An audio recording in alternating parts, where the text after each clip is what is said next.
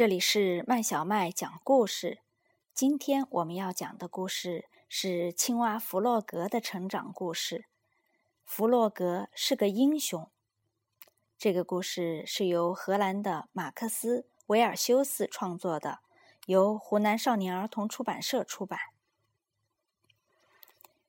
黑云占据了天空，太阳被挡在乌云后面不见了。要下雨啦！青蛙弗洛格快乐地想着，他喜欢下雨。刚开始的几滴雨落在他光滑的皮肤上，他觉得很舒服。雨越下越大，越下越急。弗洛格高兴地在雨中又唱又跳：“下雨啦，下雨啦，短裤湿透啦！”天色越来越暗，雨也越来越大。即使是对一只青蛙来说，这雨也太大了。弗洛格湿淋淋的跑回了家。回到家里，他泡上一壶好茶。窗外雨滴哒哒哒的打在窗玻璃上，但屋子里还是很舒服的。三天过去了，雨还在下下。弗洛格开始有点烦了。不知道小鸭、小猪和野兔都怎么样了？下雨以来就一直没见到过它们。到了第五天，河水开始上涨了。没多久，水就漫进了弗洛格的屋子。起初，弗洛格觉得还好玩，可不一会儿，他就开始担心了。他赶紧跑到小鸭家。小鸭家也淹水了。这些水是打哪儿来的呢？小鸭无助地问。河水冲过了河堤。弗洛格用力叫道：“快去小猪家看看！”他们一路趟着水来到小猪家。小猪正靠在小阁楼的窗户边。我所有的东西都湿了，他哭着说。他说的没错，屋里到处的飘着桌子和椅子，乱成一团。这里怎么能待人呢？弗洛格提议说：“我们还是去看看野兔吧。”野兔的家建在水中的一个小岛上，他站在门口向大家招手：“快进来，我家是干的。”野兔家可真暖和呀。他们在炉火前把自己烤干，然后将家里淹水的情况告诉野兔。你们都留在这里。野兔听了之后说：“我这儿有房间和食物，够你们用的。”于是大家都坐下来吃野兔炖好的菜。他们真的饿坏了，一会儿就吃光了。大雨还是不停的拍打在窗户上。他们在野兔家度过了一个美妙的夜晚。一连几天过去了，大家快乐的生活在一起。外面的雨仍然下个不停。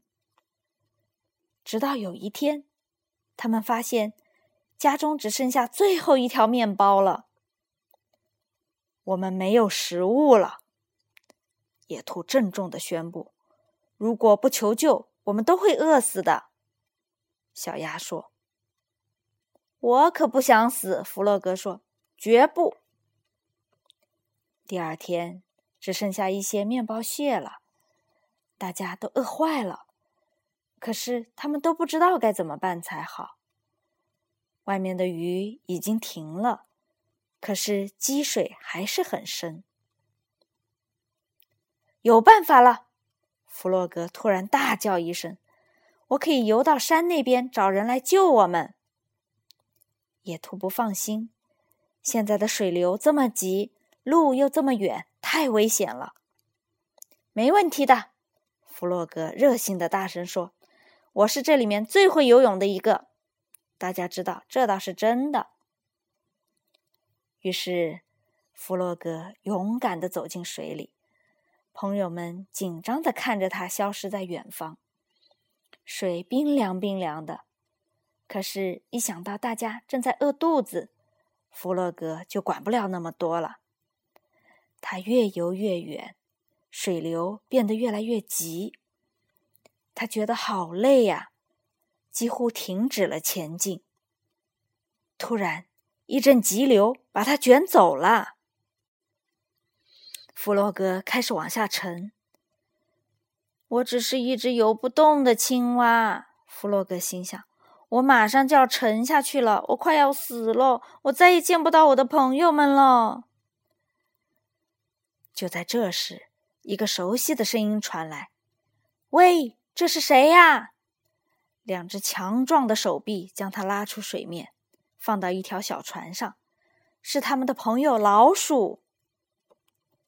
弗洛格将下雨、淹水、缺少食物。以及他如何出来求救的事儿，全都告诉了老鼠。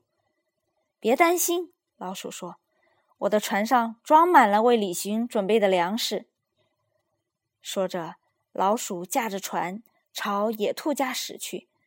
那儿正有三个朋友在等待救援呢。小猪、小鸭和野兔看到弗洛格坐着船回来，兴奋地欢呼起来。和他在一起的那是谁呢？原来是他们的好朋友老鼠。他们几乎不敢相信自己的眼睛。从此以后，情况慢慢的好转了，水也慢慢的退了。朋友们庆祝自己获救，把弗洛格当成英雄一样。太阳出来了，水越退越少。几天之后，水完全退去了，青蛙、小鸭和小猪可以回家了。家里脏兮兮的，到处都沾满了泥巴。没问题，老鼠说，在他的帮助下，他们将家修整成原来的样子。只是事情有了一些不同，没有人会忘记这次可怕的水灾。也没有人会忘记勇敢的弗洛格。小朋友，这个故事讲完了。